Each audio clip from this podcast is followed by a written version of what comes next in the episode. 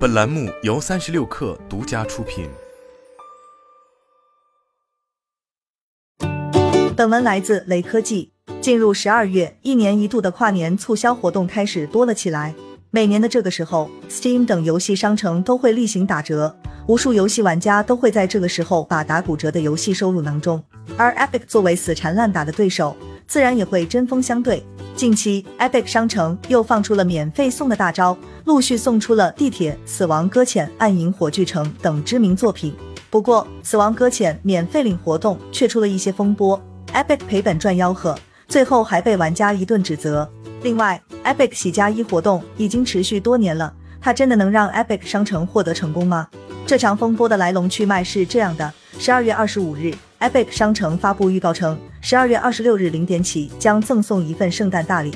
宣传海报上有一行英文：“Tomorrow is in your hands”，而这正是《死亡搁浅》的宣传语。至此，这份礼物已经毫无悬念了。今年 Epic 已经送过几款游戏了，但重磅程度都不如《死亡搁浅》。所以，十二月二十六日的钟声一响起，就有大批玩家蜂拥而至，直接挤爆了 Epic 的服务器。Epic 官方跑出来安抚大家。有一整天时间可以领呢，不必急于一时。然而一夜过后，大量玩家发现他们领到的《死亡搁浅》版本不一样。简单来说，第一时间领的《死亡搁浅》是导演剪辑版，后面领的是普通版。前者优化了画质和战斗系统，还有更多招式。《死亡搁浅》导演剪辑版在 Steam 上的标准价格为一百九十八元，现在打折后为一百一十八点八元，Epic 上为一百二十八元。如果从普通版升级为导剪版，Steam 和 Epic 都是需要额外支付二十八点八元。一言以蔽之，此次愤怒的玩家们血亏了二十八点八元。对此，Epic 官方做出了回应，表示是员工操作失误。Epic 和发行商签约赠送的不是导演剪辑版，但在配置免费游戏时误选了导剪版。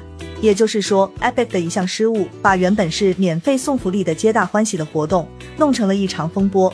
毕竟，无论是什么活动，最忌讳的都是不公平，没有领到导剪版的玩家自然会感到不平衡。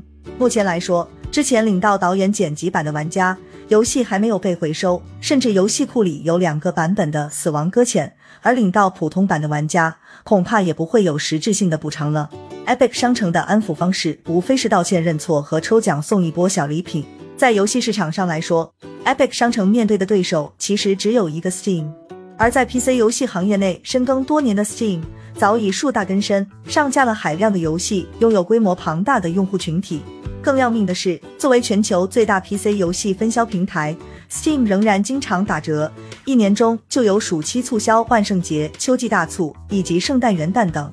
这些活动的折扣力度通常都不小，以至于大家都调侃亏了。这种情况下，面对拥有绝对市场优势的 Steam，作为挑战者的 Epic。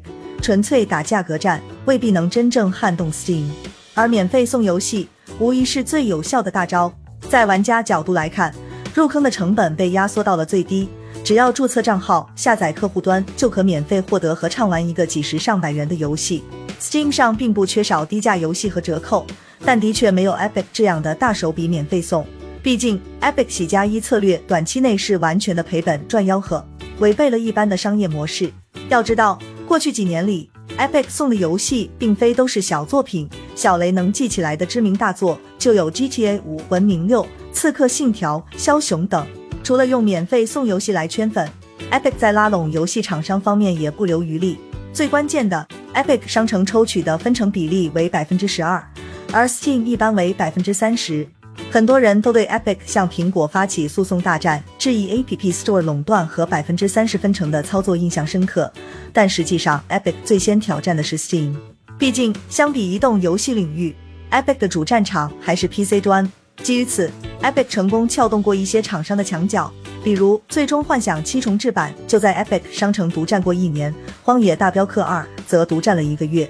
不过，Epic 很少直接公布过市场份额方面的直接数据，为数不多的我们能找到的还是二零二零年的一次报道。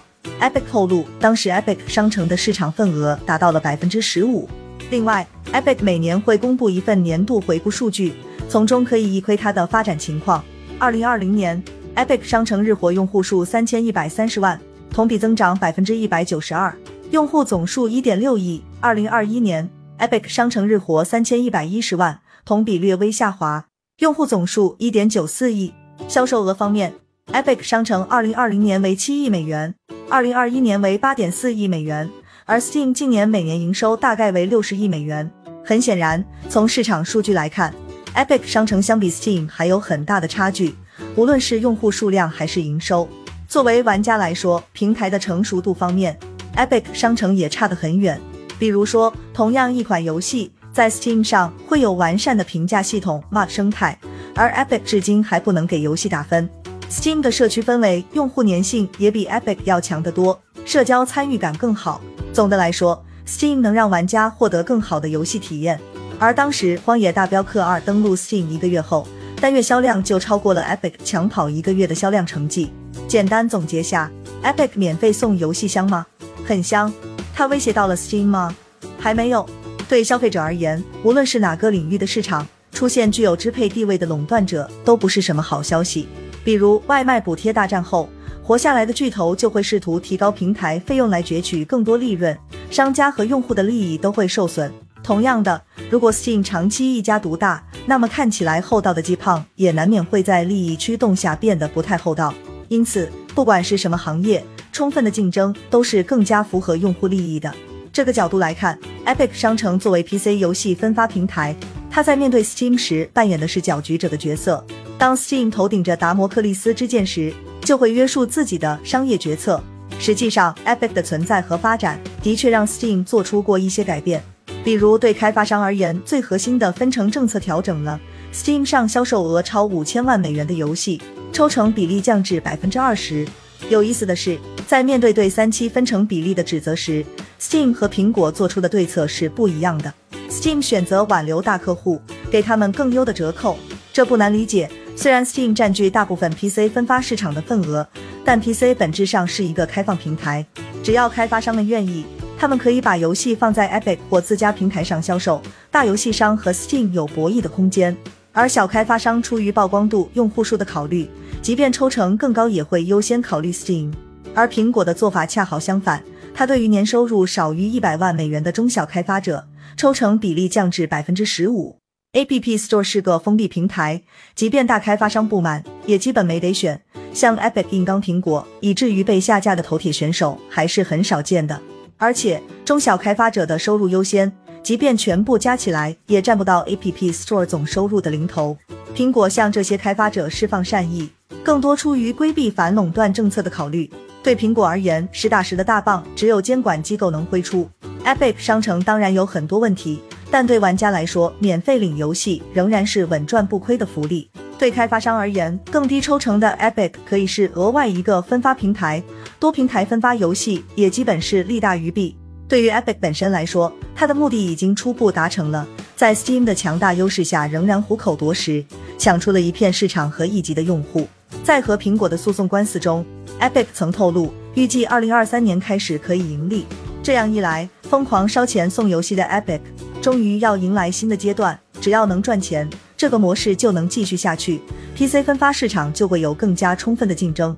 这次 Epic 送《死亡搁浅》虽然闹出了一场风波。但送游戏这个操作，我们还是希望未来能继续看到。